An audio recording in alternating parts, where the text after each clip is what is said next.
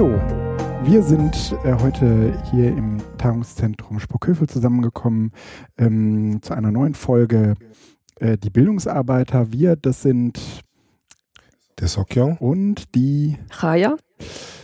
Ja, wir wollen uns heute unterhalten über ähm, historische Bildung und äh, was die Bildungsarbeiterin und der Bildungsarbeiter ähm, über die Geschichte der Gewerkschaften wissen sollte oder wissen müsste, ähm, wenn er oder sie ähm, in die Bildungsarbeit einsteigt. Genau, uns hat die Frage umgetrieben, warum ist historisches Wissen äh, wichtig? Was daran ist äh, wichtig und wie kann man gegebenenfalls auch ein Bewusstsein dafür schaffen, sich mit ähm, historischen Fragestellungen auseinanderzusetzen? Dafür bist du hier, Raya. Vielleicht erzählst du kurz was über dich, ähm, damit wir auch ein Bild von dir bekommen. Ja, ich bin Bildungsreferentin im IG Metall Bildungszentrum in Berlin. Bin dort für gesellschaftspolitische Seminare und Bildung verantwortlich. Das heißt, historische Seminare, die vom Entstehen und Herausbildung des Kapitalismus bis in die unmittelbare Gegenwart reichen, aufeinander aufbauend, mache darüber hinaus internationale Arbeit, europapolitische und bin im Antirassismusbereich und in interkulturellen Kompetenzseminaren auch noch mit involviert. Ich habe mal Geschichte studiert mit der festen Absicht, nie in meinem Leben ins Lehramt zu gehen. Ich fand Schule schrecklich und wollte dann auch nicht selber bis an meine Verrentung in der Schule bleiben müssen. Hab dann aber gemerkt, dass mir die Vermittlung von Geschichte wichtig ist, weil ich das auch als politisches Werkzeug sehe in der politischen Arbeit war lange Zeit bei den Jusos. Die Wege haben sich getrennt, aber das, was ich da mitbekommen habe, ist geblieben. Und ähm, von daher war gewerkschaftliche Bildungsarbeit zu den Themen für mich einfach ein spannender Bereich, wo ich das dann auch weiter betreiben konnte. Mhm.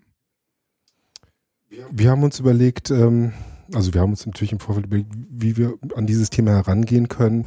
Ähm, Geschichte ist erstmal ein großer Komplex, der, wenn man ihn zergliedern möchte, dann natürlich immer noch äh, ziemlich äh, schwer durchsteigbar äh, ähm, erscheint. Ähm, nichtsdestotrotz, wir versuchen es mal ähm, auf äh, folgendem Weg wir wollen uns aktuelle gewerkschaftspolitische oder auch gesellschaftspolitische Fragestellungen anschauen, Themenfelder anschauen. Und vielleicht kannst du uns dabei helfen, Raya, ähm, da nochmal einen historischen Blick drauf zu werfen, um vielleicht auch Erkenntnisse zu gewinnen, wie äh, das sowohl ähm, für uns als Gewerkschaftsarbeit, ähm, äh, Gewerkschafts äh, äh, Gewerkschafterinnen und Gewerkschafter, aber auch als Bildungsreferenten ähm, da nochmal ähm, Mehrwert ähm, erzielen kann. Mhm. Ähm, wenn wir uns jetzt zum Beispiel die Auseinandersetzung rund um die AfD anschauen, um den äh, aufkeimenden Rechtspopulismus äh, hier in Deutschland, aber auch in Europa, ähm, mit einer gleichzeitigen ähm, Fragestellung rund um äh, die Fluchtbewegung äh, nach Europa hinein.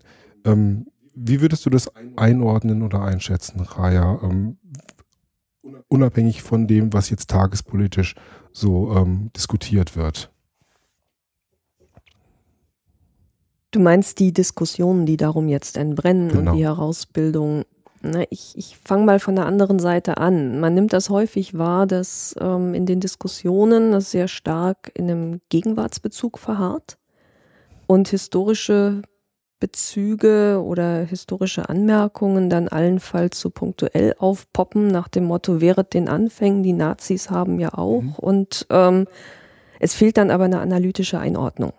Und ähm, das hat, denke ich, mit viel praktischem Fehlen an historisch praktischem Wissen zu tun, dass man einerseits Dinge nicht eins zu eins miteinander vergleichen kann, aber dass auch den, den vielen, die darüber reden und urteilen, so eine intensivere Kenntnis der Verläufe, bleiben wir jetzt mal bei Deutschland in den 20er Jahren, ähm, kennt, was es ermöglicht hat, das Herauskommen und die Entwicklung der NSDAP in Deutschland, was die Rahmenbedingungen waren, aber auch wie unzulänglich und vergeblich die Abwehrbewegungen auf der Gegenseite waren. Und da kann man, denke ich, tatsächlich von dem, was derzeit passiert in Deutschland, und in Europa, aber wie gesagt, ich bleibe jetzt bei Deutschland, Parallelen und ähm, Ähnlichkeiten feststellen zur Endphase, aber auch schon zu den mittleren Jahren der Weimarer Republik und ähm, das zu vermitteln, ohne eine schwarze Wand aufzuzeigen, die bedeutet, das ist eine zwangsläufige Geschichte, sondern wir haben ähnliche Faktoren und ähm, könnten aber tatsächlich ähm, erworbenes Wissen oder zu erwerbendes Wissen dahingehend anwenden, dass wir versuchen, das Geschehen in eine andere Richtung zu lenken. Dazu wäre eine intensive Beschäftigung mit historischen Fakten tatsächlich nützlich. Wie schätzt du das ein? Bewegen wir uns da am Rande der Hysterie, was äh, den Vergleich ähm, äh, zu den Na äh, Nationalsozialisten angeht, wenn es um die AfD geht? Ähm, oder ist das äh, eine notwendige Bezugsgröße, die man braucht, um die potenzielle Gefahr ähm, abzuwenden? Wenn wir zurückblicken in die Vergangenheit, dann blicken wir ja immer durch die Erfahrung mit Auschwitz auf den deutschen Faschismus zurück und kommen dann also ganz leicht dazu, dass wir sagen, naja, das ist hysterisch, denn so schlimm wie das, was sich dann zwischen 33 und 45 entwickelt hat, ist es hier ja in Klammer noch, Klammer geschlossen, nicht. Und das führt häufig dazu, dass man dann Beschwichtigungsversuchen erliegt und eine Dramatik, die alleine in der Zeit, die man jetzt in der Endphase der Weimarer Republik, späte 20er, frühe 30er Jahre betrachtet, ohne die Kenntnis mhm. oder Ausblenden dessen, was dann ab 33 passiert ist, ähm, ebenfalls haben könnte. Und ähm, das ist, glaube ich, eine, ein, eine gute Beherrschung historischen Handwerks, dass man eine Beurteilung eines historischen Zeitraums nicht dadurch überblenden und überschatten lässt, dass man die daraus sich entwickelnden Konsequenzen gleich mitdenkt. Also es muss uns in der Beschäftigung mit der derzeitigen Situation darum gehen im Vergleich, dass wir die Endphase Weimar natürlich in der Befürchtung, dass sich etwas entwick Gleichwertiges entwickeln könnte, wie das, was in den 30er, 40er Jahren passiert ist, aber trotzdem neben die derzeitigen Verhältnisse stellen und es auf diese Weise vergleichen, das Dreuen am Horizont ähm, natürlich nicht ausblendend, aber trotzdem uns davon nicht dann kirren machen lassen, dass wir das als Hysterie begreifen. Nein, ich sehe zunehmend, und das hat auch eine eskalative Entwicklung in den letzten Wochen ähm, zur Folge ähm, bedingt, sehr viele Parallelen. Kannst du ein paar benennen? Also, ich, ich würde sagen, ich bin jetzt historisch nicht super bewandert. Wenn, dann ist es sehr, sehr spezielles Wissen. Mhm. Ähm, aber was, wo, wo, genau ist die Parallele zwischen der Weimarer, äh, der, der, der zu Ende gehenden Weimarer Zeit und ähm, der ja, wie du gerade sagst, aktuellen Entwicklungen, die die, die, die AfD äh, sozusagen in die Gesellschaft hineinträgt? Also ich sehe besonders eine Ausbreitung und damit in gewisser Weise auch Hegemonialisierung bestimmter rechter Begriffe, die in der Presse, die in den Medien, die aber dann auch an den Stammtischen und für uns ganz mhm. konkret in den Seminaren Verwendung finden und auch nicht mehr hinterfragt werden sei es mit dem relativ banalen und auch schon seit vielen Jahren sich im Gebrauch befindlichen, die Flüchtlingswelle, die Flüchtlingsflut, ähm, mhm. was also Menschen dann ähm, mit Naturereignissen ähm, zusammenführt. Die ganze Verunglimpfung der Presse durch die AfD. Pinocchio-Presse durch ähm, Frauke Petri, Lügenpresse mhm. und andere Begriffe mehr, die dann aber auch seriös in, vermeintlich seriös in Talkshows reingetragen werden von Gauland und anderen, mhm. die auf so einer gefühlten Ebene wahrgenommen werden mit dem, naja, das ist so und irgendwo ist schon was dran und dann verbreitet sich das auch in den Köpfen aller anderen und ähm, wir sind nicht mehr und wir sind nur noch damit beschäftigt, oder ich nehme viele, die in dem Geschäft sind, damit beschäftigt, sich allgemein thematisch gegen die AfD zu wehren, aber nicht mehr genau in der Diskussion dann auch die Begrifflichkeiten zu hinterfragen, mhm. die da kommen und sie im schlimmsten Falle dann auch noch auf und äh, zu überzunehmen, nein, zu übernehmen. Und ähm, wenn man da vergleicht ähm, Debatten und Diskussionen zwischen 29 und 32, 33, dann finde ich, sieht man da Parallelen bis hin dazu, dass die Reaktionen der, der Parteien, also CDU, aber natürlich auch SPD und Linkspartei dahin gehen, dass sie versuchen, wir müssen der AfD die Themen wieder aus der Hand nehmen, um im mhm. schlimmsten Fall wie bei der CSU die Themen dann noch weiter rechts zu beantworten, ähm, weil es rechts von der CDU oder CSU keine weitere Partei mehr, mehr geben darf. Und wenn das eben so ist, dann weiten wir unseren Spielraum auf und versuchen auf, diesen, auf diese Weise die Wählerinnen und Wähler einzufangen. Mhm. Und ähm, das kann man in der Weimarer Republik gut zum Beispiel auch an unserer eigenen Geschichte der Gewerkschaften ähm, beobachten, wenn man sich die ersten Mai-Aufrufe anguckt, der Jahre 30 bis also 33 lasse ich jetzt mal raus, weil das ist natürlich unter den Bedingungen, dass die NSDAP schon in der Macht ist. Aber schon 1932 ist das eine sehr stark in meiner Wahrnehmung entsolidarisierte und vor allem auch nationalisierte Sprache, die in diesen 1. Mai aufrufen. Da geht es nicht mehr um den internationalen Tag, sondern da geht es auch um die deutschen Arbeiter und es geht vor allem um das Deutsche, was im Mittelpunkt steht, um auf dieser Weise den Nazis was entgegenzusetzen. Und da bin ich im Moment durchaus am Vergleiche ziehen, ja. War die Weimarer Republik tatsächlich eine Zeit, die den Nazis etwas entgegensetzen wollte?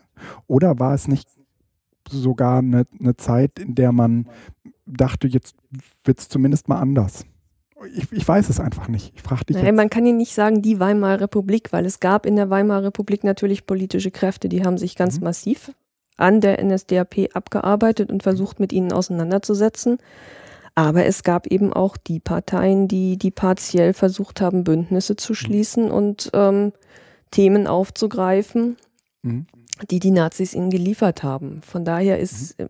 die Zahl der Demokraten in der Weimarer Republik ist gering gewesen. Das hat auch was damit zu tun, dass Demokratie erst seit 1918, 19 mhm. überhaupt gelebte Praxis war und das muss eingeübt werden. Von daher denke ich, dass die Zahl der Demokraten heute größer ist. Aber gleichzeitig nehme ich eben auch wahr, dass aufgrund der wahrgenommenen oder gefühlten Probleme, also es gibt ja auch eine große Zahl gefühlter Probleme im Moment, mit denen dann aus dem Bauch heraus, auf die dann aus dem Bauch heraus reagiert wird, die Zahl der Menschen, die sich in den demokratischen Diskurs begeben und den auch wirklich zu führen verstehen, gering ist mhm. und auch geringer wird. Wenn wir uns ja eigentlich jetzt so ein bisschen dieser Fragestellung widmen wollen, inwieweit ähm, historisches Wissen dabei helfen kann, aktuelle mh, hm, ja, politische Problemlagen zu bewältigen, zu analysieren. Ähm, wie genau kann uns das, was wir historisch über Weimar wissen, ähm, heute in der Begegnung ähm, mit ja, Rechtspopulismus oder latentem äh, äh, Rassismus, wie, wie, können, wie, wie kann uns das weiterhelfen?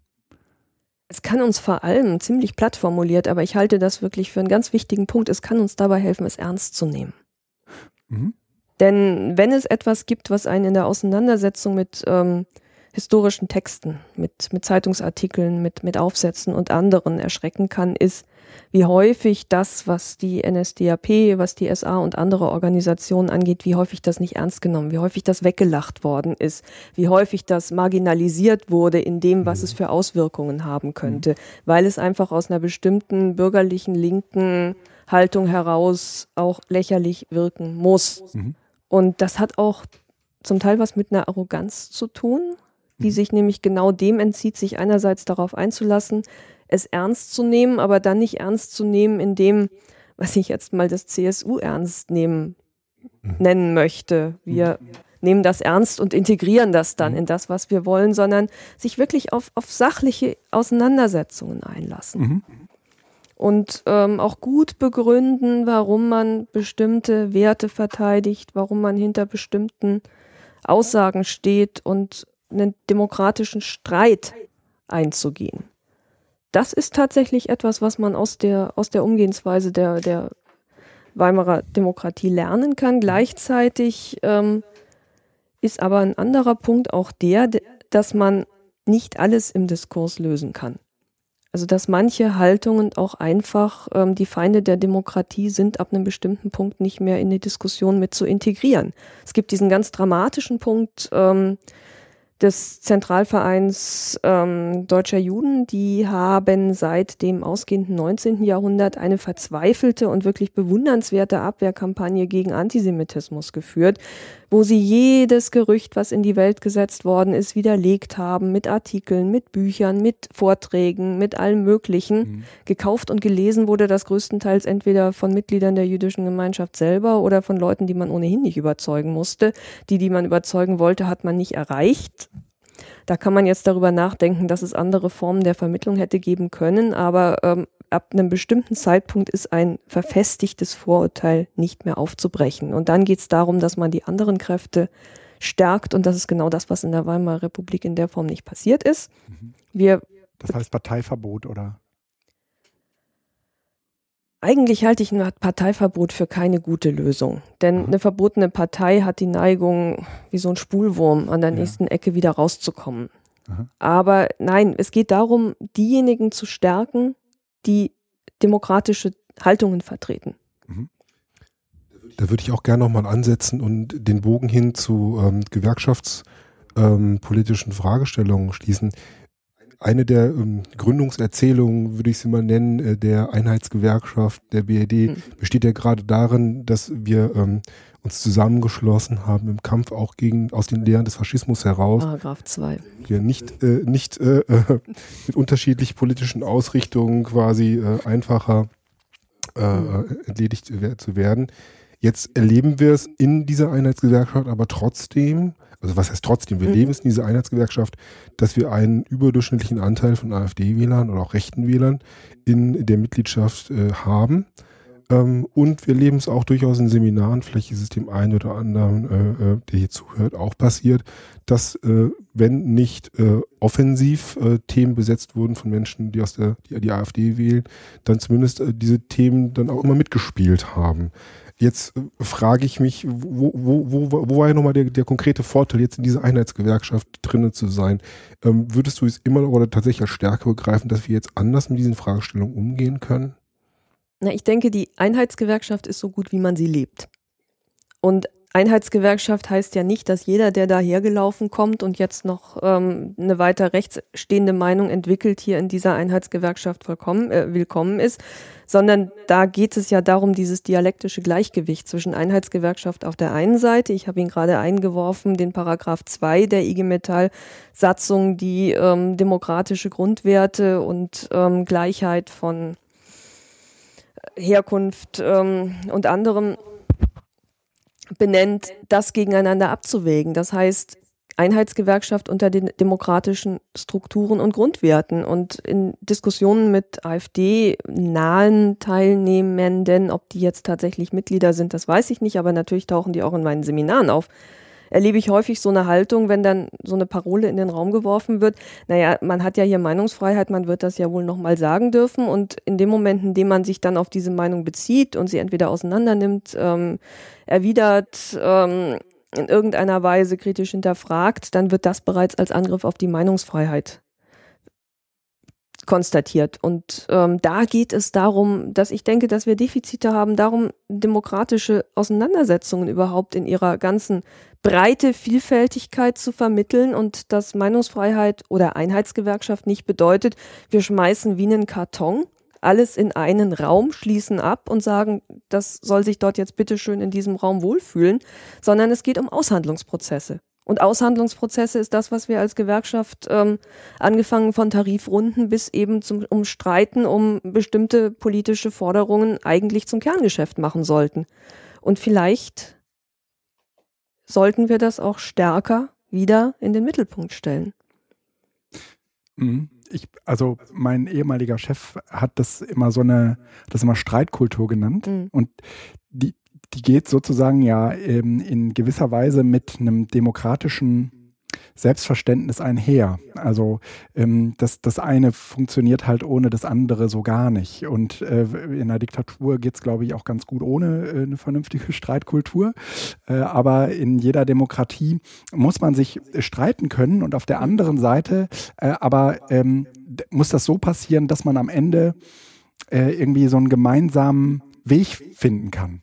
Und ähm, das muss nicht unbedingt mit der AfD gelingen, aber das muss äh, auf jeden Fall mit den Menschen gelingen, die im Moment glauben, das, was die AfD da, da, da tut oder ähm, äh, ihnen offeriert, äh, sei sozusagen ein eine mögliche Lösung aus ihren eigenen problematischen Situationen heraus. Und ähm, diese Streitkultur, die beobachte ich in unseren Seminaren so äh, ganz häufig unter diesem, unter diesem Aspekt, das muss ja jeder selber wissen. Das sagen die in der Regel relativ früh, wenn man mit mhm. ihnen in so eine, in eine, in Streit einsteigen will. Eigentlich in eine Auseinandersetzung, wo du sagst, na, tauscht man halt mal ein Argument aus oder man nimmt es auseinander und ich find, hat, hab da eine andere Position mhm. zu.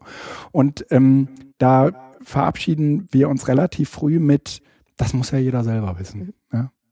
Und natürlich muss das nicht jeder selber wissen. ja. Deswegen habe ich vorhin auch von den gefühlten Wahrheiten gesprochen. Ja. Denn ähm, häufig bleibt es beim, beim Austausch von irgendwelchen halt, von irgendwelchen Ansichten die dann auch gar nicht begründet werden wollen, weil letztlich ist ja alles ähm, subjektiv und alles ist ähm, selbsterfahrungsgestützt und jeder ja. hat doch ein Recht auf eine eigene Meinung und ähm, ja. das ist eine Individualisierung, die sich damit dann auch vermeintlich, denn letztlich ist ja. es eine Kollektivierung, wie sie sich dann in der AfD und anderem mhm. zusammenfindet, aber erstmal in, in der Auseinandersetzung ist es eine Individualisierung, die von vornherein auch dann das, was uns als Gewerkschaft eint, eben das, worauf wir uns verpflichtet haben gemeinsam, was das dann völlig außen vor steht. Mhm. Und ja, von daher finde ich den Begriff der Streitkultur auch wirklich gut und richtig, weil ähm, man muss es lernen zu streiten, um Positionen zu ringen. Natürlich muss man in der, in der Einheitsgewerkschaft eine gewisse Bandbreite dessen, was Leute sowohl als Hintergrund als auch als Meinung vertreten, letztlich dann stehen lassen. Aber wir müssen uns auch über das verständigen, was eben nicht mehr unter dieses Dach der Einheitsgewerkschaft gehört. Und da waren wir lange Jahrzehnte, glaube ich, einigermaßen gut dran, weil es so einen Mainstream gab, dem man sich irgendwie unterwerfen konnte. Aber wenn man zurückgeht in die 50er Jahre, jetzt sind wir wieder bei der Geschichte und der historischen Diskussion. Wunderbar. Da haben wir die Nichtvereinbarkeitserklärung mit den KPD-Mitgliedern, die rausgeflogen sind. Das hat Anfang der 50er Jahre in der IG Metall und in anderen Einzelgewerkschaften für ein ziemliches Köpferollen gesorgt, was auch in vielen Fällen einfach abgenickt worden ist, bis die Leute dann irgendwann in den 60er Jahren wieder reingekommen sind. Aber ähm, da müssen wir auch einen Umgang damit finden. Mhm. Also ich, ich kenne viele, die kritisieren das Nichtvereinbarkeitsgebot, fordern heute, dass man ähm, Leute in Kannst der IG du das kurz erklären, das Nichtvereinbarkeitsgebot? Dass man nicht KPD-Mitglied sein konnte und IG Metall-Funktionär. Mhm. Das war ähm, etwas, was sich kurz vor dem KPD-Verbot Mitte der 50er Jahre dann als Haltung Mhm. in der IG Metall Und die KPD hat. ist die kommunistische Partei? Ist die kommunistische Partei Deutschlands, die dann Mitte der 50er Jahre verboten worden ist und Ende der 60er Jahre wurde dann die DKP gegründet, die sich also von der mhm. KPD ähm, so weit distanziert und abgegrenzt hatte, dass sie dann in der Bundesrepublik als kommunistische Partei wieder ähm, zugelassen worden ist. Und in den 50er Jahren hatte das eben ganz stark damit zu tun, dass die KPD auch mit Geldern aus der DDR mitfinanziert worden ist und ähm, in dieser als Bedrohung wahrgenommenen Situation, oh Gott, die DDR und die Sowjets, die werden uns irgendwann dann als nächste fressen, ähm, hat das dann so mit der Vorstellung einer fünften Kolonne, also mit Leuten, die unterminieren, was in der Bundesrepublik passiert und letztlich die demokratischen Grundwerte absägen, zu einigen sehr hysterischen Reaktionen geführt. Ja. Also das ist dieses. Und das heißt, wir haben jetzt eine Situation, wo Leute, die dieses Unvereinbarkeitsgebot ähm, ähm, kritisieren, aber sagen, es kann nicht angehen, dass jemand, der AfD-Mitglied ist, ähm, gleichzeitig in der IG Metall Mitglied ist, beziehungsweise es gab auch nach dem Gewerkschaftstag dieses Interview mit Jörg Hofmann, wer hetzt, der fliegt. Wo dann ganz schnell auch von einigen kam, naja, aber wir hatten ja die Tradition und wir meinten das ja überwunden und wir sind eine Einheitsgewerkschaft und da muss man dann ziemlich genau auseinander dividieren, ähm, was das heute bedeutet und warum die AfD nochmal in einer ganz anderen Art und Weise eine Gefahr auch für die, die Wurzeln dieser demokratischen Grundordnung, die wir wie die Luft zum Leben brauchen als IG Metall. Also wir können das nicht ähm, wir können uns eine, eine Gewerkschaft wie die IG Metall nicht in nicht demokratischen Zuständen vorstellen. Warum wir da dann eben an dem, Ast, an dem Ast sägen würden, auf dem wir sitzen, wenn wir das unter dem Begriff der Einheitsgewerkschaft mitfassen. Und das ist nicht einfach, das muss erstritten werden. Mir, mir äh, gehen auch einige Fragezeichen auf bei der Frage, wo die Grenzen dieser Streitkultur tatsächlich mhm. bestehen, ob dann, äh, dann das Ausgrenzen, Abgrenzen, Distanzieren ab welchem Punkt das anfängt und wo es mhm. notwendig ist, überhaupt Themen und Fragestellungen ähm, erstmal so weit äh, ans Licht zu bringen, dass es, der, dass es möglich ist, äh, äh, auch äh, andere äh, Haltungen und, und, und ähm, Positionen oder Ansichten erstmal ähm, nachzuvollziehen und im besten Falle auch zu übernehmen. Und das ist ja auch mhm. eines der äh, wesentlichen Ziele, die wir verfolgen mit der Arbeit, die wir in den Seminaren auch betreiben äh, nicht nur quasi einen politischen Kampf zu führen, sondern auch diejenigen, die sich vielleicht damit gerade am Anfreunden sind oder Fragen haben, die äh, durch Ansichten äh, der, der äh, Rechten dann im Zweifelsfall auch besser beantwortet oder mhm. klarer, vermeintlich klarer beantwortet werden, dann aufzugreifen und die dann äh, streitfähig zu machen. Auch das ist, finde ich, ist notwendig äh, auszuhalten. Ich erlebe es und das wäre vielleicht der Übergang zu einem weiteren Themenfeld, wo wir nochmal einen historischen Blick drauf werfen können bei der Frage der aktuellen äh, Fluchtdebatte, also mhm. grob gesprochen auch der Migrationsdebatte oft, dass äh, an einem Punkt, wo es auch darum geht, sagen mal, kritische Positionen, die die Flüchtlingspolitik, die aktuell gefahren wird, doch in Frage stellen, dann oft ja untergeht, weil es erscheint, als ob es nur Schwarz und Weiß gibt in dieser Fragestellung. Also bist du dafür oder dagegen? Mhm. Ne? Und nicht, äh, was, was passiert da eigentlich und wie kann ich mich quasi entwickeln, äh, in dieser Fragestellung dann differenzierte Position einzunehmen, die auch mal mehrere Seiten mhm. beleuchtet. Ähm, das ist jetzt kein guter Auftakt gewesen für eine Beantwortung, wie das Ganze historisch, äh, also wie man sich das historisch anschauen kann. Aber Migration ist ja kein, kein neues Phänomen. Das ist aktuell äh, großes Thema, aber auch das Thema Migration kennen wir ja durchaus in Deutschland. Ich würde auch da gerne nochmal einen Schritt zurückgehen, weil der Begriff der Entwicklung, den du verwendet hast, in Bezug darauf, wie man überhaupt zu Meinungen kommt. Ich nehme das häufig so wahr in unseren Debatten, auch in den Seminaren, dass wir überhaupt nicht mehr zulassen können, dass Gedanken und Haltungen sich entwickeln, sondern ähm, wir stellen Meinungen gegeneinander und die werden dann als das genommen, was sie sind. Und ähm, Menschen, die, die werden, Menschen werden mit diesen Haltungen identifiziert und dass man gemeinsam an Gedanken, Ideen, Überlegungen arbeitet und die dann am, ja noch nicht mal am Ende eines Prozesses, weil der Prozess weitergeht, aber dazwischen dann irgendwann so ein Zwischenresümee zieht und sagt, ja, da habe ich jetzt Wissen erworben, habe es umgesetzt, angewendet und habe dann für mich eine Haltung entwickelt.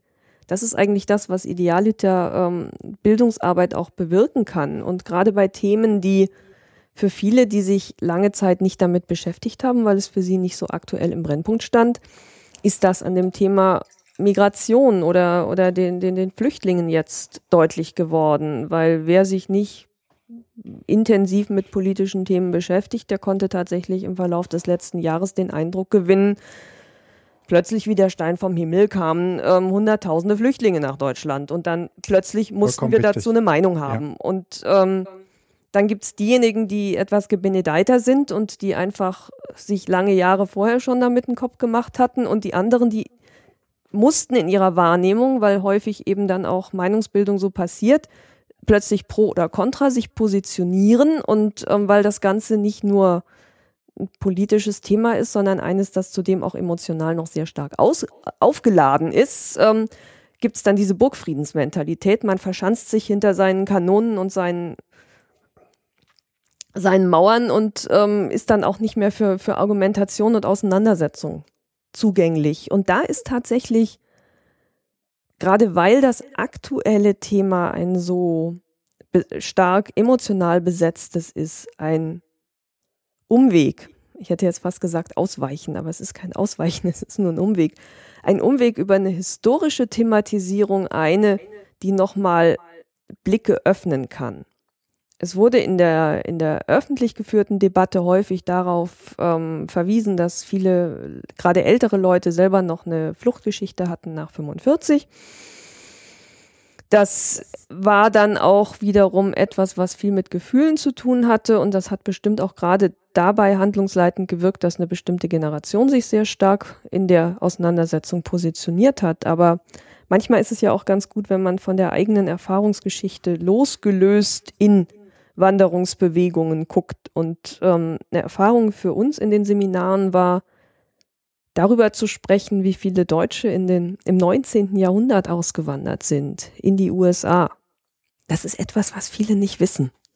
Und was die Bedingungen waren und wie die Bedingungen auf den Auswandererschiffen waren und wie groß das Heimweh und der Schmerz und das nun noch zu einer Zeit, wo man nicht mit Smartphone in Verbindung treten konnte, sondern einmal aus dem Hessischen ausgewandert, dann eben irgendwann, wenn man Glück hatte, in den USA angekommen und weg vom Fenster war. Und ähm, wie gut, die USA waren natürlich ein anderes Land als ähm, Europa heute, aber ähm, wie schwierig das Ankommen und sich dort ähm, integrieren, beziehungsweise dann dort ein Leben zu entwickeln, ähm, gewesen ist, bis hin dazu, dass in den 1860er, 70er Jahren die Deutschen als extrem, damals sprach man noch ganz selbstverständlich von Integration, also von integrationsunwillig ähm, eingeschätzt worden sind, haben nicht die Sprache gelernt, haben sich nicht mit ähm, haben sich eingeigelt. Englischsprachigen, ähm, keine Ehen eingegangen, haben verboten, dass die Töchter aus dem Haus gingen und, und anderes mehr. Also das hat Blicke, das hat das Potenzial, Blicke zu öffnen, weil es nämlich dann auch nochmal den Fokus aus der Gruppe der, also ja keine mhm. homogene Gruppe, aber von denen, die heute hier ankommen, auf die Deutschen, die, die im 19. Jahrhundert ausgewandert sind. Oder der andere Punkt, ähm, viele haben Erfahrungen bei sich mit sogenannten Russlanddeutschen. Und dann die Frage zu stellen, wie kommt es eigentlich dazu, dass im 21. Jahrhundert Russlanddeutsche, die unter Katharina der Großen nach Russland gegangen sind, als zum Teil, also jetzt die ganz junge Generation nicht mehr, aber doch Deutschsprechende, mhm. was haben die denn gemacht? Die haben da nur in Parallelgesellschaften rumgelebt und ähm, haben kein Russisch gelernt und ähm, haben nur unter sich gelebt. Mhm. Und ja, also da kann man einfach wunderbar ähm, Standpunkte etwas hinterfragen und ähm, so, so verfestigte oder vermeintlich verfestigte Selbstverständlichkeiten aufbrechen. Mhm. Und da eignen sich dann weit zurückliegende historische Ereignisse viel, viel besser in meiner Wahrnehmung als das, was, was noch so den, den eigenen Horizont der Familie überträgt. Und von daher bin ich gerade bei dem Thema Migration was ja dann auch in der Wahrnehmung von vielen in ihrer verängstigten Wagenburg sowas wird zu, hat es noch nie gegeben und ist jetzt ganz fürchterlich, wenn man das so, so historisch runterleiert und, ja. und ableitet. Man, man, nimmt es ja auch als ein, eine, eine riesige Bewegung wahr. Ja. Die es sicherlich auch ist, aber dies, wenn ich das richtig verstehe, im 19. Jahrhundert auch war. Es war immer, immer, Migration war immer ein Thema. In Berlin waren im 18. Jahrhundert, wir gehen jetzt nochmal 100 mhm. Jahre zurück, durch die Zuwanderung der Hugenotten, jeder dritte Berliner Franzose. Das ist mehr als heute in Kreuzberg Leute mit türkischem Pass leben.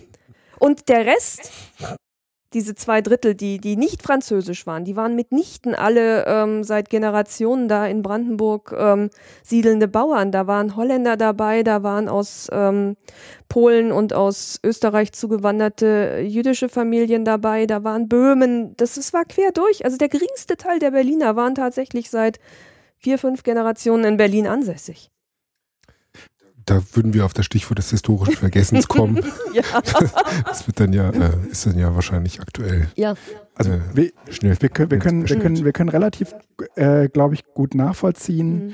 Äh, jetzt auch nochmal dank deiner Schilderung, äh, wie das ist, wenn Leute von einem Land in ein anderes kommen und dieser Integrationsprozess ähm, häufig auch daran scheitert, dass man ganz gerne noch an seiner alten Heimat und an seinen alten Gebräuchen und Kulturen gerne festhält. Wie ist es denn den Amerikanern, wie, wie sind denn die Amerikaner mit den zugewanderten Deutschen umgegangen? Und wie sind die Deutschen damals mit den zugewanderten Franzosen umgegangen? Na gut, da kommt jetzt ähm, die, die etwas erschwerte, nein, jetzt kommt dazu, dass es natürlich nicht alles eins zu eins miteinander zu vergleichen ja. ist. Denn wer waren die Amerikaner damals? Wir haben die mhm. Native Americans, also die, die wir hier dank Karl May als Indianer bezeichnen die sind nicht mit den Deutschen umgegangen, sondern da sind die, die, die zugereisten Migranten aus Europa mit denen umgegangen. Und das hat zur Folge gehabt, dass die wenigen, die das überlebt haben, heute in Reservaten zu leben gezwungen sind und verzweifelt nach wie vor um ihre Rechte kämpfen. Also mhm. andere Rahmenbedingungen. Und ja. das lässt sich auch nicht als Vergleich, und so wird uns das hier auch ergehen, mhm. mit denen, die heute zuwandern. Ähm, in eins zu eins setzen. Ansonsten waren aber, bleiben wir jetzt mal bei diesen zugewanderten US-Amerikanern, da hatte ja jeder eine Migrationsgeschichte. Das okay. ist nochmal ein anderer, ein anderer Ausgangspunkt. Mhm. ähm, es gab schon dann eine sich verfestigende US-amerikanische Gesellschaft, die natürlich auch nicht homogen war, weil Nordstaaten, Südstaaten und dann immer neue Zuwanderergruppen, aber die englischsprachigen sehr viele, die aus England und die aus Irland gekommen waren, die das Englische, was dann ja auch sich als Sprache implementiert hat, eingesetzt haben und da hat man halt die Deutschen schon einerseits als sehr fleißige Leute wahrgenommen, aber schon sehr komisch. Also das, die Berichte über die, die deutschen Migranten in den USA sind jetzt nichts, wo man denkt, oh ja, die haben da so deutsche Fackel der gerne gelebten Kultur in die ja. Welt getragen, sondern was ich vorher sagte, eben doch ähm, auch als relativ ähm, stark auf das beharrend, was sie mitgebracht haben. Ähm, das unterscheidet sie jetzt aber auch nicht von, von zugewanderten ähm, chinesischen Einwanderern ja. im 20. Jahrhundert, sondern das ist letztlich etwas, ich komme dann gleich nochmal auf die mhm. zugewanderten Franzosen zu, was Migration auch ausmacht. Es gibt ähm, also einen ähm, Migrationsforscher, der Douglas heißt, der ein Buch geschrieben hat, ähm, Arrival City oder City of Arrival, nee, Arrival City heißt das, heißt auch, hat auch im Deutschen diesen englischen Titel, ähm, der ziemlich deutlich macht, dass es mehrere Generationen an Menschen, also in einer Gruppe zugewanderter bedarf, bis diese Menschen wirklich in dem Land, in das sie zugewandert sind, angekommen sind und dass gleichzeitig das, was hier immer als Parallelgesellschaft verunglimpft wird, was es ja nicht ist, sondern das sind ja Menschen, die, wenn es vorher nicht da war, neue Vorstellungen von Leben und Kultur mitbringen, die aber natürlich trotzdem hier in Deutschland leben und nicht parallel, sondern mittendrin, dass das auch einen bestimmten Schutz und eine bestimmte Hülle diese Community bietet, von der aus man sich dann ganz langsam in das Neue vorwagen kann, bis dann die dritte, vierte Generation Teil dieser sich neu dann formierenden Gesellschaft ist. Und wenn Zuwanderung ständig und, und ständig kommt, dann gibt es diese parallel stattfindenden ja. Prozesse in ganz unterschiedlichen Bereichen. Und das ist ein Bild, das mich sehr stark überzeugt hat. Und das mhm. gilt vor allem für die USA, auch nicht für alles. Der Bible Belt ist davon sicher verschonter als Los Angeles und ähm, der, äh, der, Bible Belt, das ist so dieses mitwestliche ähm, ah. Binnenland, mhm. wo hauptsächlich Bauern leben und wenig von außen mhm. dazukommt. Die haben sich da irgendwann mal so im mhm. 19. Jahrhundert niedergelassen und dann Wisconsin und solche Gegenden. Utah. Ja. Mhm. Mhm. Also das fand ich überzeugend und das kann man auch, also er hat es an vielen Beispielen, übrigens nicht nur USA und Europa, sondern auch gerade ähm, südostasiatischen Ländern, Indien. Es geht mhm. ja auch um Binnen, Binnenwanderung, also auch jemand, der aus der aus dem Land in die Stadt kommt, der macht natürlich ähnlich kulturell oh, ja. erschütternde Erfahrungen, gerade noch in Gesellschaften und in Ländern wie, wie Indien, wo die Diskrepanz zwischen Stadt und Land sehr viel größer ist. Aber ja. auch da können wir zurückgehen ins 19. Jahrhundert. So ein Bauernknecht aus Mecklenburg, der nach Berlin kam, weil er nicht mehr von seiner Händearbeit leben konnte, der landete auch in einer anderthalb Tagesreise plötzlich in einer ganz anderen Welt. Angefangen damit, dass sowas wie eine Uhr plötzlich sein Leben diktierte bis hin mhm. dazu, dass die Häuser vier Stockwerke hoch waren. Mhm. Also das, das kann man, kann man auf diese Weise dann auch nochmal plastisch und dreidimensionaler werden mhm. lassen.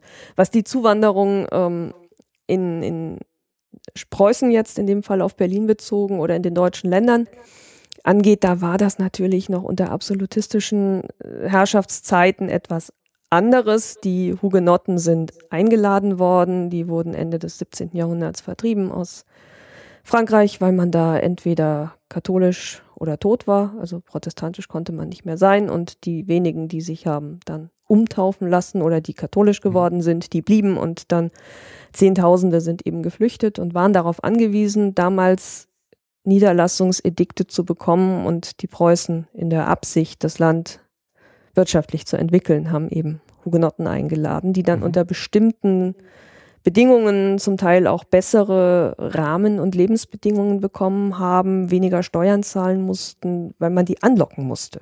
Preußen war nicht mhm. attraktiv. Das war gerade, wenn man aus Südwestfrankreich kam, es war zu lange, der Winter zu lange, zu kalt, das Essen nicht mhm. besonders gut. Das ist es immer noch, würden einige behaupten. Was? Das ist immer noch so, würden einige behaupten. Ich kann damit auch viel anfangen, obwohl ich Berlin liebe. Ja, das ist. Die Hugenotten haben wohl an Berlin getan.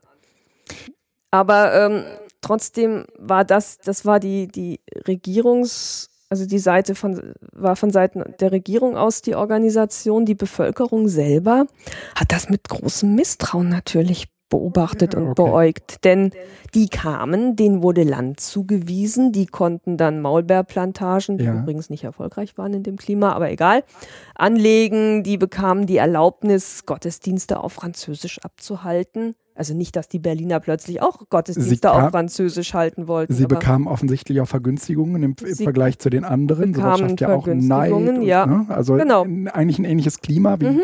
wie das, was, was äh, hier äh, also ziemlich ähnlich, ja. Dann, dann kamen die Juden, die hatten also anders als die Franzosen striktere Auflagen, die mhm. mussten höhere Steuern zahlen, die hatten eine berufliche Einschränkung, die durften nicht alle Berufe einnehmen, aber auch das war irgendwie was Besonderes. Das heißt, jede dieser Gruppe, jeder dieser Gruppe lässt sich eigentlich dann auch was Konfliktorisches in der Geschichte ähm, daraus ableiten mhm. und deutlich machen, dass das nicht Eitelfreud und Sonnenschein war, sondern immer Aushandlungsprozesse. Okay. Immer äh, auch mit vielen Verletzungen einhergegangen ist, ähm, bis hin dazu, die Franzosen haben erst angefangen, als ähm, Napoleon dann Preußen besetzt hat aufzuhören, die Gottesdienste auf Französisch abzuhalten, weil sie nicht mehr mit der Besatzungsmacht identifiziert werden wollten. Aber können wir aus dieser Situation etwas für heute lernen, was sozusagen sowohl menschliche Umgangsweisen angeht, als auch was, sagen wir mal, politische Herangehensweisen betrifft?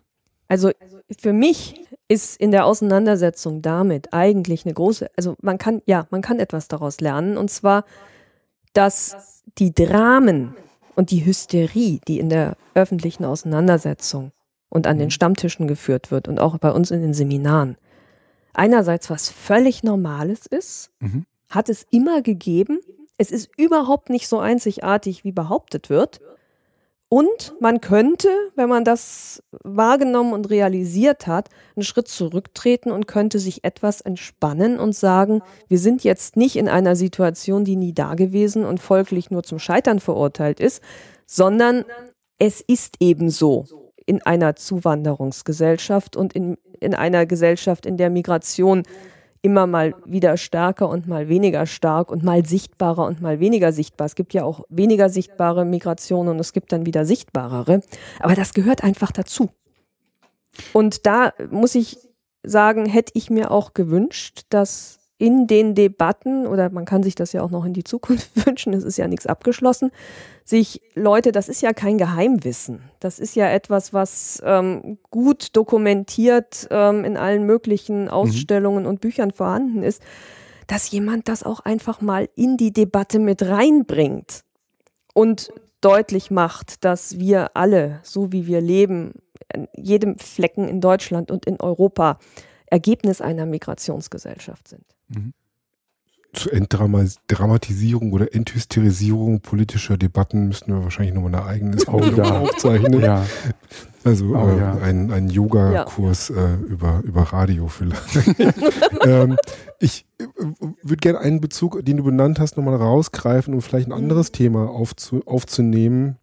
Ähm, du, du hast ja ähm, von, ähm, also andersrum, es gibt ja auch immer Ursachen und Gründe, weshalb Menschen äh, migrieren, flüchten, vertrieben äh, oder dann vertrieben äh, werden. Jetzt spreche ich schon äh, konkrete Gründe an. Ähm, mir ist es jetzt, äh, jetzt äh, vor kurzem gerade in, in, einem, in einem Workshop passiert. Bei der Frage, ähm, würdest du, also einer hypothetischen Frage an die Teilnehmenden, würdest du, wenn in deinem Land Krieg herrscht oder kriegsähnliche Zustände, könntest du dir vorstellen, äh, oder würdest du flüchten oder würdest du eher bleiben? Das ist eine gemeine Frage, die auch äh, zuspitzen sollte. Aber die Antworten sind natürlich spannend. Ähm, und ich habe schon häufig, häufig also ich habe dort, aber auch anderswo schon häufiger bekommen oder rausgehört, dass Leute dann ähm, äh, äh, Formulierungen verwenden, dass sie sagen, natürlich würde ich für mein Vaterland kämpfen. Ja, natürlich würde ich ja äh, äh das Land, in dem ich hm. lebe, verteidigen. Das ist absolut holzschnittartig ja. vereinfacht. Äh, natürlich ist es jetzt auch kein langer Diskussionsprozess im Vorfeld gewesen, aber ähm, man merkt schon, dass, glaube ich, auch das Bewusstsein fehlt oder auch die historische Herleitung, was eigentlich Krieg tatsächlich darstellt mhm. oder bewaffnete Auseinandersetzungen zu führen. Wir leben in einem Land, das sich, äh, ja, zumindest auf deutschem Boden, wo sich auf deutschem Boden sowas wie eine Kriegserfahrung seit äh, zwei Generationen nicht mehr äh, nachvollziehen lässt. Und ich glaube schon auch gerade bei jüngeren Kolleginnen und Kollegen, dass man da merkt, dass ja relativ lapidar mit dem Thema umgegangen wird. Jetzt, wenn es um Syrien geht, dass ja oft dann die Frage kommt oder dann der Vorwurf quasi implizit geschaltet wird, warum bleiben die Leute nicht da und kämpfen? Ne? Was würdest du denn äh, als Ansatzpunkt sehen, um gerade diese Dramatik äh, äh von Krieg nochmal äh, näher bringen zu können? Ist das, ist das überhaupt möglich? Ist das zu äh, überwältigend auf eine gewisse Art und Weise? Die Dramatik von Krieg, Krieg ist ja nichts Abstraktes, Neutrales, was plötzlich wie ein Gewitter über die Menschen kommt, sondern Kriege haben Vorgeschichten, Kriege haben Entwicklungen und ähm, der weitere Verlauf, so dramatisch er ist, leitet sich aber auch daraus ab. Und von daher, ich habe gemerkt, ich habe gezuckt bei der Frage, was würdest du machen, wenn in deinem Land Krieg wäre? Weil meine erste Gegenfrage wäre gewesen und damit hätte ich vielleicht dann dieses Spiel oder diese, diese Gedankenübung ähm, in die Luft geblasen wäre. Unter welchen Bedingungen? Was sind die Rahmenbedingungen und was sind die Ursachen dafür? Und ich glaube, da muss man immer muss man immer genauer hingucken. Ähm, wenn wir uns nochmal auf das, worauf wir uns in unserer eigenen Praxis ja häufig beziehen, auf den Zweiten Weltkrieg beziehen, dann gibt es da die, die Deutschen, die ganz klar für sich als Konsequenz aus dem Zweiten Weltkrieg ähm, gezogen haben. Auch nicht alle, aber trotzdem ist das so eine, so eine Mainstream-Haltung. Krieg ist was ganz Furchtbares, nie wieder Krieg. Das erklärt auch diese Antikriegsbewegung, die in den 70er, 80er Jahren eine ganz starke gesellschaftspolitische Bedeutung und Rolle gespielt hat. Da war die IG Metall ja auch ähm, sehr stark mit verortet. Gleichzeitig gibt es andere Länder, die andere Konsequenzen daraus gezogen haben. Also wenn man sich mit Israelis zum Beispiel darüber unterhält, dann ist kein Krieg für viele auch für Linke keine Lösung, weil die wenigen, die das überlebt haben und deren Nachfahren nach Palästina Schrägstrich Israel ausgewandert sind, das sind diejenigen, die ihr Leben den US-Amerikanern, den Sowjets verdanken, die ähm, gegen Deutschland gekämpft haben und die das Land letztlich besetzt befreit, je nachdem aus welcher Position man das erklären, also analysieren möchte, ähm, befreit, äh, befreit haben. Für die war dieser Krieg letztlich, dass er dann geführt wurde, dass die US-Amerikaner eingetreten sind und andere, lebensrettend. Das heißt, man muss gucken, wer zieht daraus welche Konsequenz. Wenn man sich das heute jetzt in, in Russland, Sowjetunion, anderer Bezug auf den Zweiten Weltkrieg, es ist nicht einfach nur Krieg, sondern gerade diese unterschiedliche Positionierung macht es sehr deutlich, dass es einfach unterschiedliche Herangehensweisen geht und von daher Krieg als Krieg nur zu betrachten, das halte ich für nicht unbedingt zielführend, sondern wenn ich das historisch betrachte, dann bleibe ich beim, ja, also gehe ich zum Ersten Weltkrieg, dann, ähm, der hat uns ja nun vor zwei Jahren und der wird uns auch noch die nächsten zwei Jahre bis 2018 in so diesem 100-Jahre-Gedenken beschäftigen dann habe ich eine politische Situation, über die ein Historiker, der ziemlich ähm, Christopher Clark ähm, mit dem Buch, mit einem Buch bekannt worden ist, ja, die Europäer sind da alle irgendwie ähm, halb blind und verpennt reingetaumelt. Der hat ein Buch geschrieben, die Schlafwandler. Also irgendwie konnte keiner was dafür. Von daher der Krieg, der kam tatsächlich wie das Gewitter über uns. Dann gibt's ähm, logischerweise andere Analysen, die das ziemlich genau aus der ähm, Vorkriegspolitik, vor allem auch des Deutschen Kaiserreiches, ableiten. Und da kann ich dann mit einem gewerkschaftlichen Fokus drauf gucken und sagen und fragen, welche Rolle haben denn die Gewerkschaften in Europa gespielt? Denn gerade bei uns mit unserem eigenen Organisationsbereich, wer waren denn diejenigen, die dafür gesorgt haben, dass die Waffen, also nicht dafür gesorgt, aber wer hat die Waffen produziert? Wer war in dieser ganzen Metallindustrie ähm, an den Bändern und sonst wie beteiligt? Das sind eben die Metallarbeiter und mit wenigen Metallarbeiterinnen damals. Ähm, und wie war die Haltung der Metallgewerkschaften zum Krieg? Haben sie alles dran gesetzt, wie sie das in den Jahren davor in international gewerkschaftlichen Vereinigungen prognostiziert hatten? Wenn es zum Krieg kommen sollte, dann gehen wir in Generalstreik und dann versuchen wir den zu verhindern. Oder haben sie es nicht getan? Und wir wissen, dass sie es nicht getan haben und dass sie auch darauf hingewirkt haben, dass die Sozialdemokraten mit zu denen gehört haben, die dann den Kriegskrediten zugestimmt haben. Und da, also das finde ich so Fragen, die ich dann spannender finde. Wenn, wenn ich auf Kriege heute gucke, wir sind nach wie vor Metall- und Elektroindustrie. Das ist nach wie vor der Bereich, in dem Waffen produziert werden. Wir hatten am Gewerkschaftstag die Debatten, weil wir natürlich die Interessen unserer Kolleginnen und Kollegen, die in dem Bereich arbeiten, vertreten müssen. Und trotzdem steht die Frage dahinter, produzieren wir nicht damit auch die Waffen, die da eingesetzt werden, ähm, wo Menschen flüchten müssen, die jetzt heute zu uns ins Land kommt? Also wir sind auch der Stau, um das jetzt mal ein bisschen banal zu formulieren, aber wir, wir arbeiten da mit. Wir sind nicht außen draußen vor, sondern wir sind Teil dieser ganzen Auseinandersetzungen und ähm, unter den Gesichtspunkten wird die Frage dann einfach komplexer. Komplex ist ja auf jeden ja. Fall. Mein, mein, meine Ausrichtung würde sich, ähm, mhm. äh, hat sich eigentlich darauf bezogen, dass diese Komplexität irgendwie ähm, dann in dem Fall reduziert wird mit der, ja. mit der warum kämpft man denn eigentlich? Mhm. Ja. Einfach so. Beziehungsweise auch auf einer anderen Dimension, mhm. du hattest es angesprochen, ähm, im Zweiten Weltkrieg und die Rolle der, mhm. der, der Russen beziehungsweise der, der Amerikaner beim Kriegseintritt ja natürlich auch aktuell eine Rolle mhm. spielen. Also wenn es jetzt um die Beschäftigung mit Propaganda oder der Lügenpresse, ja. beides in Anführungszeichen mhm. gesetzt, natürlich ähm, äh, darum geht, dass ähm, viele politische Positionierungen ja auch gerade wieder diese Großmachtpolitik und Interessenspolitik ähm, ins Spiel bringen. Ähm, auch da nehme ich wahr, dass das äh, massiven Verkürzungen unterliegt, dass es auch da schwarz-weiß ja. äh, oder im Wechsel schwarz-weiß kariert äh, zu erleben ist und die Nuancen verloren gehen bei der Frage, mhm. wer eigentlich welche Interessenspolitiken dort verfolgt von der Situation in Syrien mal abgesehen, ja. ist klar, dort zu kämpfen heißt, sich für eine Seite zu entscheiden, die im Zweifelsfall nicht die syrische Seite repräsentiert, weil die syrische Seite dort ja. in keinster Weise nachzuvollziehen ist oder schwer nachzuvollziehen ist zumindest.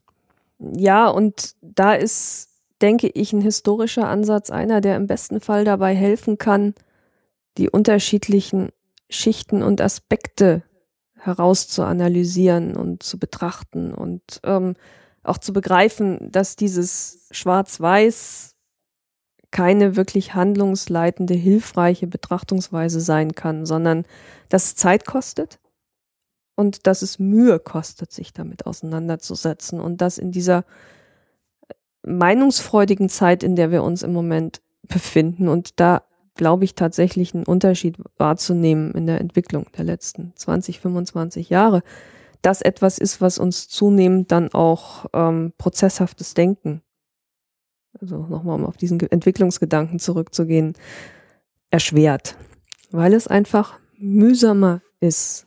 Es war früher mühsam, nur früher kamen die Informationen sehr viel gefilterter und heute muss man sich da einfach noch mit sehr viel mehr auseinandersetzen. Und gerade bei diesen Fragen von Krieg und Frieden ist das etwas, wo es durchaus weil die aktuelle Situation so undurchschaubar ist, hilfreich sein kann, sich ein historisches, einen historischen Moment rauszunehmen und an dem mal exemplarisch was durchzudeklinieren, mhm. was dann eben hilft. Ich versuche jetzt mal eine Brücke zu schlagen zu einem weiteren Thema. Das ist die, die mir jetzt am schwersten fällt. Aber die nächste wird dafür eleganter, da bin ich mir ziemlich sicher.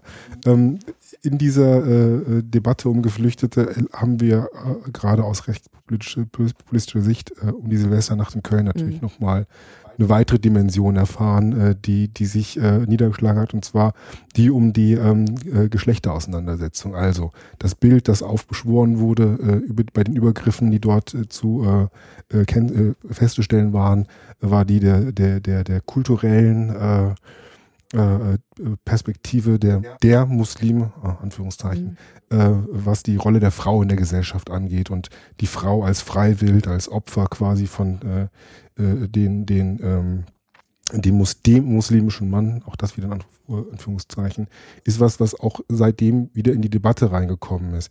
Ähm, vielleicht können wir das als Aufschlag nehmen, ohne jetzt das auf das Thema mhm. zu reduzieren. Ähm, die, die, die Geschlechterdebatte ist ja jetzt auch eine, die jetzt aktuell äh, äh, in dieser Facette, aber auch in vielen anderen geführt wird. Emanzipation, äh, dann, das wäre wieder der äh, Rückverweis auf die anderen Diskurse, die wir angeschnitten haben in muslimischen Ländern, ähm, was das für eine Rolle spielt. Aber auch aktuell wird das ja sagen wir, mit einer sehr kurzen Zeitspanne äh, äh, nachvollzogen von wir leben in einer gleichberechtigten Gesellschaft bis äh, warum dieser ganze äh, Gender-Quatsch, äh, den mhm. wir hier haben, über ähm, das ist immer noch aktuell und notwendig. Ja, ich glaube, das ist ein gutes Beispiel dafür, wie notwendig eine historische Perspektive auf aktuelle Problemlagen und auf aktuelle Themen ist. Denn wenn man dieses Thema äh, Emanzipation lediglich auf der Erscheinungsebene behandelt und sagt, naja, Männer und Frauen sind gleichgerechtigt, gleich muss ich nur ins Grundgesetz gucken und ähm, wir haben eine Kanzlerin und anderes mehr und jetzt kommen da irgendwie Leute und bringen, ich zitiere jetzt, also die Anführungszeichen bitte sind erstmal eröffnet, ich schließe sie dann auch wieder, kommen Muslime und drängen uns da ihre quasi mittelalterlichen Vorstellungen von ähm, Geschlechtergerechtigkeit auf, Anführungszeichen zu, dann polarisiere ich in einer Art und Weise, die außer Fronten zu verhärten nichts bewirkt. Denn der derzeitige Zustand ist erstens nicht so rosig, wie er geredet wird. Also wir haben das jedes Jahr am Equal Pay Day und davor und danach 23 Prozent Unterschied im Lohn und Gehalt zwischen Männern und Frauen. Das ist das eine. Und zum anderen muss man ja nur mit älteren Kolleginnen vor allem reden, die auf eine gewisse Lebenszeit zurückblicken, ähm, die Veränderung der Gesetze, die noch zu ihren Lebzeiten oder die zu ihren Lebzeiten erlassen worden sind, bis hin dazu zu gucken, wann haben denn Frauen in Deutschland das Wahlrecht bekommen. 1918, das erste Mal 1919 gewählt, das ist noch nicht mal 100 Jahre vorbei. Gut, wenn jemand heute 25 ist, dann sind natürlich 100 Jahre unglaublich lang und viel und das ist quasi sowas wie das Mittelalter. Da muss man dann den Fokus etwas breiter setzen, dass es eben doch gemessen an der gesamten Entwicklung der Menschheit ein sehr kurzer Zeitabschnitt ist und ähm, auch da mit Rückschlägen, jetzt nicht wieder mit Verbot des ähm, Frauenwahlrechtes, aber guckt man sich dann an, wie schon Anfang der 30er Jahre Frauen aus Berufen gedrängt worden sind in Zeiten der Weltwirtschaftskrise, weil dann eben unter dem Stichwort der Doppelverdiener, Mann und Frau in einer Ehe, das geht nicht. Frauen nimmt dem Mann den Arbeitsplatz weg, Frauen rausgedrängt worden sind. Gleiche wieder nach dem Zweiten Weltkrieg, also dass wir uns da in so einer permanenten Kampf- und Auseinandersetzungssituation befinden und dass das, was wir im Moment haben, nichts in Stein gemeißeltes ist, sondern dass es immer abhängig ist von gesellschaftlichen, von wirtschaftlichen Rahmenbedingungen und dass die Menschen in diesen Rahmenbedingungen handeln. Und ähm, dass das Wissen um solche Einbrüche, um solche Veränderungen dann auch dafür sensibilisiert, sich dafür einzusetzen, den derzeitigen Zustand in vielen Bereichen einerseits zu bewahren, aber andererseits auch darauf zu gucken, was verändert werden muss. Und da hilft nämlich die historische Perspektive auch, was verändert werden kann. Und ähm, da dieses Gender-Thema häufig nicht als historisch relevant angesehen wird, ist das etwas, was man dann eher so in dem Sinne tatsächlich doppelt Gender-Mainstreaming-mäßig in verschiedene andere Themen mit einbauen kann. Ist es, hast du da spezielle ähm, Beispiele im Kopf, wo du sagen würdest, da gilt es Sachen zu ähm, verändern? Oder da sind wir noch lange nicht am Ende quasi des Prozesses angelangt, sondern eher am Anfang? Gleicher Lohn für gleiche Arbeit. Das halte ich nun für einen ganz entscheidenden Punkt, der uns ja nun auch als IG Metall nicht ganz fremd ist. Und eine Auseinandersetzung dafür, was, was Ausbildungsmöglichkeiten für Mädchen angeht. Diese berühmte gläserne Decke dann. Also wir haben im Moment eine Zeit, in der junge Frauen in Ausbildung sehr viel bessere Ergebnisse erzielen häufig als Jungs in ihrem Alter oder junge Männer. Es sind aber dann doch die Männer, die sich letztlich durchsetzen und weniger die Frauen. Das heißt, da muss auch so eine Art kulturelles Umdenken begleitet werden. Ich glaube, dass man da relativ wenig aus der Geschichte lernen kann, weil das in den letzten Jahrhunderten, zumindest was ich, wie ich das so historisch einschätzen würde, das in der Regel immer schlecht gelaufen ist, zumindest für die Frauen. Ähm, die, die Frage ist, ähm, was, was ist deine Prognose für die Zukunft? Also ich meine, du hattest es gerade eben schon mal angedeutet, ähm, die immer dann, wenn nicht genug Arbeitsplätze da waren, sind die Männer eigentlich bevorzugt oder besser weggekommen.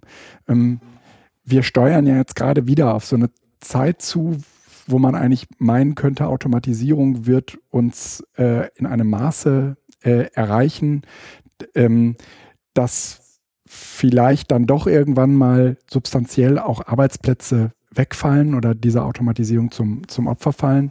Inwiefern werden diese, äh, werden wir diesen historischen Fehler nicht mehr machen? Oder meinst du, dass wir ihn, oder glaubst du, dass wir jetzt dafür gewappnet sind, dass wir ihn nicht mehr machen? Sind wir, sind die Gewerkschaften stark genug dafür, ähm, zumindest ähm, die Arbeitsfähigkeit von Frauen und Männern ähm, gleichermaßen zu stärken? Naja, wenn ich Prognosen abgeben könnte, dann wäre ich nicht Historikerin, sondern Futurologin. Das ja. ist schwierig. Ähm, das Schöne an Geschichte ist ja, dass man immer die Vergangenheit bewertet und weniger die ja. Zukunft ähm, auf diese Weise voraussagen kann. Ich halte tatsächlich jetzt weniger ähm, so einen ganz punktgenau auf diesen, auf diesen Industrie 4.0 Aspekt ähm, bezogenen, sondern eher einen allgemeineren Faktor für wichtig. Mit einem stärkeren historischen Impetus und mit einer stärker mhm. historisch geleiteten Weltsicht. Das ist tatsächlich eine Prognose, die ich abzugeben wage, wobei diese Prognose eben eintrifft, wenn es gelingt, Menschen dazu zu bringen, sich auch auf solche Denkmuster einzulassen. Dass Entwicklung gestaltbar ist und nicht mhm. über einen kommt wie der Regen und eine Fähigkeit, sich in historischen Vergleichsfeldern zu bewegen und in ähnlichen vergleichbaren Situationen dann innezuhalten und sich darauf zu beziehen und einen anderen Weg zu nehmen. Mhm. Wäre das möglich? Das klingt jetzt tatsächlich sehr futuristisch und sehr idealtypisch. Aber das könnte tatsächlich handlungsleitend dann werden, dass sich etwas zukünftig verfestigt und man auch andere Lernmuster entwickelt. Mhm wir äh, hätten einen letzten, naja, will ich mal sagen, aktuellen Ereignispunkt, den wir ganz gerne versuchen würden, mit dir historisch zu, zu, ähm, zu reflektieren. Und das ist, äh, das ist die Arbeitszeit, die, ähm, naja, immer häufiger sozusagen in die Diskussion wiederum gerät. Ich, ähm, und du sicherlich sagen kannst, auch das ist gar nicht so neu. Nein, das ist überhaupt nicht neu. Das ist, ähm, das steht sozusagen an der Wiege gewerkschaftliche, gewerkschaftlichen Entstehens. Denn warum haben Leute sich zusammengeschlossen und für ihre Rechte gekämpft? Das eine war, dass sie häufig nicht die Gelegenheit hatten, von ihrer Händearbeit und von ihrem Lohn zu leben. Mhm. Und das andere aber war, dass selbst wenn sie das denn gekonnt hätten, die Zeit zum Leben gar nicht da war. Und eine der ganz frühen Forderungen ist die nach dem Acht-Stunden-Tag acht Stunden für die Arbeit, acht Stunden zum Schlaf und acht Stunden zur Erholung. Das war immer ein Thema, das ist bereits entstanden zu Zeiten, da haben die Leute elf, zwölf, zum Teil 13 Stunden gearbeitet, haben mhm. in der Nähe der Fabriken genächtigt, weil sie nicht nach Hause kommen konnten. Und um Arbeitszeit oder um Lebenszeit dreht sich von Anfang an ein Großteil mhm. der, der gewerkschaftlichen Auseinandersetzungen. Das ist unser Kerngeschäft. Und ähm, natürlich ist es wichtig, dass wir Leute haben, die heute darauf gucken, wie kann man Arbeitszeitmodelle gestalten, wie ist das mit Schichtsmodellen und ähm, wie kann man das am besten unter den obwaltenden Bedingungen ähm, so gestalten, dass es den Leuten damit gut geht. Aber darüber hinaus zu gehen und ähm, ihnen zu zeigen, dass seid ihr nicht die Ersten und es ist auch nicht immer so gewesen, dass Leute unter den Rahmenbedingungen von 35 Stunden Woche gearbeitet haben, sondern es gab 60-Stunden-Wochen, es gab mal ein sechs, es gab lange Zeit die Sechs-Tage-Woche. Ähm, wir haben da auch etwas zu verteidigen. Und sie auch da wieder, also ich komme immer wieder darauf zurück, dass man die, dass es mir ein Anliegen ist und dass es, ähm, denke ich, auch notwendig wäre, Menschen dazu zu befähigen, befähigen, auf der Klaviatur der historischen Entwicklung der jeweiligen Themengebiete zu spielen, mit denen sie sich beschäftigen. Mhm.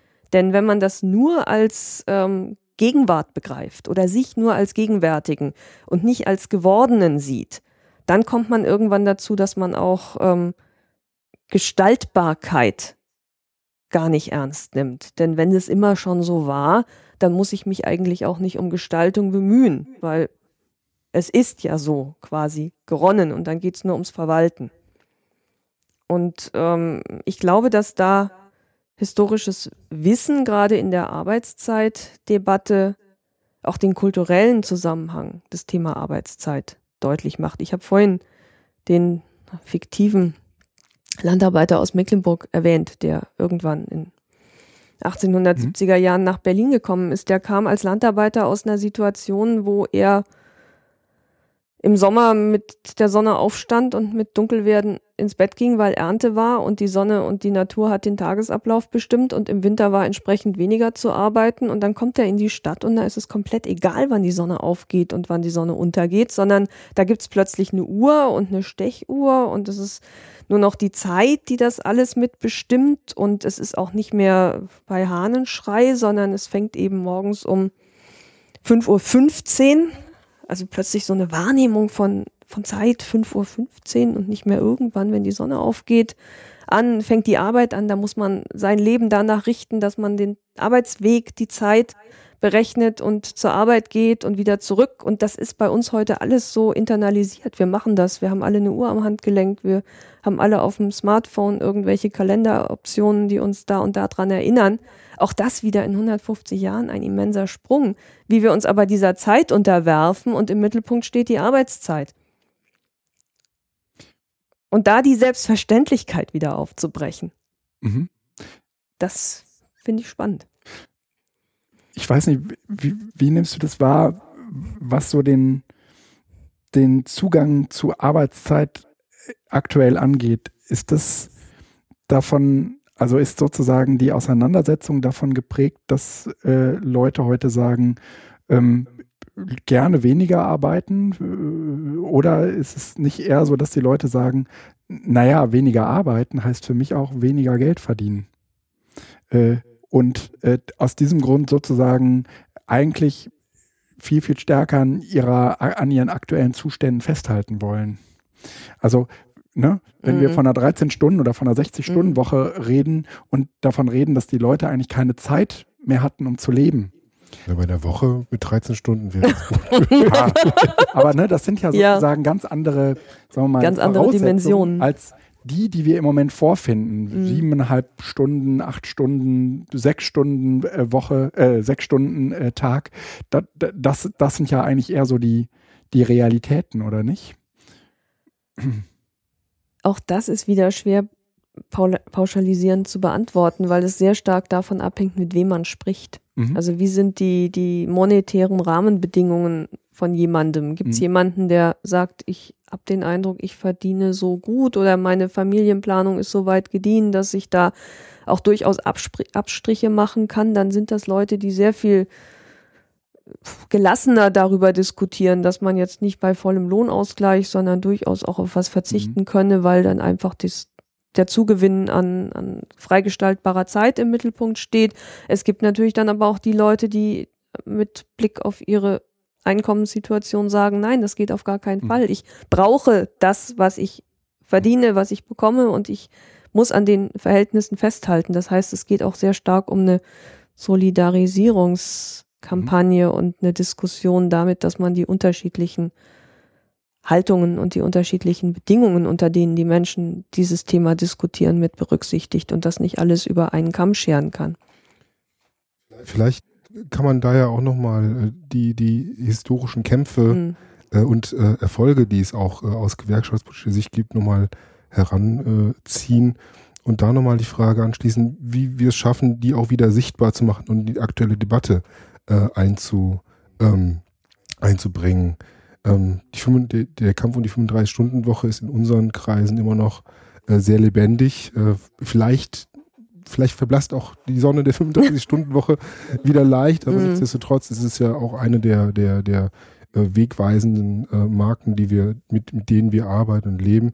Ähm, trotzdem nehme ich wahr, und ähm, ich glaube, da willst du auch äh, äh, dich anschließen, beziehungsweise vielleicht noch was zu sagen können, äh, dass in der öffentlichen Dis Diskussion solche historischen Merkmale, gewerkschaftspolitischen Engagements und Errungenschaften äh, vielleicht mittlerweile weniger eine Rolle spielen. Das auf jeden Fall. Was auch wiederum, ich wiederhole mich, aber es ist nun mal so, was mit der, mit dem geringen Vorhandensein des historischen Bewusstseins zu tun hat, weil jeder nimmt eben das, was er vorfindet, als gegeben an. Und dass es die IG Metall ist, die jetzt nicht die Initiatorin dieser 35-Stunden-Woche war, das war die IG Druck und Papier, Anfang der 70er Jahre, aber die IG Metall ist dann die Gewerkschaft gewesen, die das durch und umgesetzt hat äh, mit dem Streik. Das ist für viele kein Thema und das verbinden sie auch nicht mit einer, mit einer historischen Entwicklung. Und das muss uns wieder gelingen, sowas auch deutlich zu machen, dass es da nicht es ist so abzuhaken ist, sondern dass es historische Akteure gibt. Mhm. Und dass man diese Akteure auch heute noch kennen und benennen kann und dass die auch nach wie vor aktiv sind und dass das, was heute im Rückblick mit der 35-Stunden-Woche eine historische, ähm, historisches Ereignis oder ein historischer Prozess ist, abgelöst werden könnte mit einer Kampagne, die man heute startet, die dann eben Gegenwart ist, aber im Rückblick 30 Jahre zurück eventuell auch wieder zu einem Meilenstein gewerkschaftlicher Politik und dann eben auch Gewerkschaftsgeschichte wird. Und da können wir nicht darauf warten und darauf vertrauen, dass andere uns diese Meriten zukommen lassen, sondern da geht es darum, wie wir unsere eigene Vergangenheit und wie wir unsere Geschichte bisschen platt formuliert verwalten auf der einen Seite, aber andererseits auch immer wieder in den Debatten einbringen. Das halte ich für einen ganz wichtigen Punkt. Aber also wie soll das gelingen, dass wir sozusagen so eine Art ja, historisches Bewusstsein, mhm. ähm, das danach fragt, naja, ähm, ich habe ich hab die 35-Stunden-Woche und ich nehme das nicht als Gott gegeben hin, sondern ich frage mich, wo kommt die eigentlich her? Ja, also mhm. ich versuche sozusagen, es gibt, gibt vielleicht noch viele, viele andere Beispiele, ja, wo, wo ähm, aber genau, also diese Frage, woher kommt das eigentlich? Wie kommt das eigentlich? Das, das, wie kann ich diese Frage sozusagen in den Leuten, in den Menschen aktivieren? Das ist so ein klassisches Bildungs- das ist praktisches Thema, oder? könnte es mir jetzt einfach machen und sagen durch gute Bildungsarbeit, aber das ist dann vielleicht doch ein bisschen zu platt. Mhm. Aber es ist natürlich auch ein Kern enthalten, der, der das durchaus mit stützt. Ähm, dass wir in der Bildungsarbeit Räume haben und anbieten, in denen man diese Themen, wir haben uns ja jetzt auch Zeit genommen für das mhm. Thema in der Diskussion, reflektiert, indem man Angebote macht, ähm, indem man ausgehend von aktuellen Debatten die die Menschen, also die die Teilnehmenden auch berühren. Das wisst ihr ja selber gut genug, dass man letztlich nur dann engagierte Diskussionen führen kann, wenn sie das Gefühl haben, das geht sie selber an. Mhm. Und bleiben wir beim Thema Arbeitszeit, das geht die Leute an. Mhm. Und ähm, wenn das Menschen sind, die Eltern haben, die hier schon gelernt und gearbeitet haben und Großeltern und dann vielleicht auch noch das Glück haben, dass die leben, die mal auf die Spur zu setzen und zu fragen zu lassen, wie haben die denn gearbeitet, als sie, bleiben wir jetzt mal bei Jugendlichen, als die so alt waren wie ihr? Wie sah denn da die Woche aus? Und spätestens, wenn sie dann von ihren Großeltern zurückkommen und sagen, boah, die haben ja noch sechs Tage die Woche gearbeitet und dann sagt einer, aber ich muss heute bei uns auch am Samstag arbeiten und dann aber sagen, ja, aber jeden Samstag, weil nämlich die Sechs-Tage-Woche tatsächlich sechs Tage war, dann erreicht man häufig über diese Verbindung mit persönlicher Betroffenheit und die geht dann eben in diesem Fall über familiäre Dinge. Eine große Bereitschaft, sich mit den Themen dann auch tatsächlich zu identifizieren und auseinanderzusetzen. Was ist denn dann der Unterschied? Und ja, ich finde das nicht toll, am Wochenende zu arbeiten. Gibt's denn dann, warum haben die Leute das denn damals abgeschafft und haben wir nicht dann auch die Möglichkeit, das abzuschaffen? Also, das sind tatsächlich dann auch so, so, so Felder, auf denen man sich damit bewegen kann. Mhm. Aber wir brauchen die Räume dazu. Freya, ich finde, das ist ein, äh, ein guter, ein gutes Schlussstatement. Wir brauchen Räume, mhm. ähm, um solche Fragen zu diskutieren. Ähm, dank dir für diesen, äh, ich, mein, ich möchte schon ein paar Fortschritt durch äh, Raum und Zeit nennen. Wir haben viele Themen äh, ähm, angeschnitten und sie auch äh, durch äh, deine Brille hindurch äh, tatsächlich mit einer historischen Perspektive sehen können. Ähm, wenn Leute sich mit Fragen, historischen Fragen gerne an dich wenden wollen, wo würden oder können sie sich denn am besten erreichen? Sie erreichen mich im Bildungszentrum der IG Metall in Berlin und ich kann meine Telefonnummer, meine Durchwahl dazu noch sagen. Oder, Oder wir, die, geben ja, sie geben an. Genau, Sie wir packen die mit Ja. in die Shownotes. Mhm. Mhm. Genau.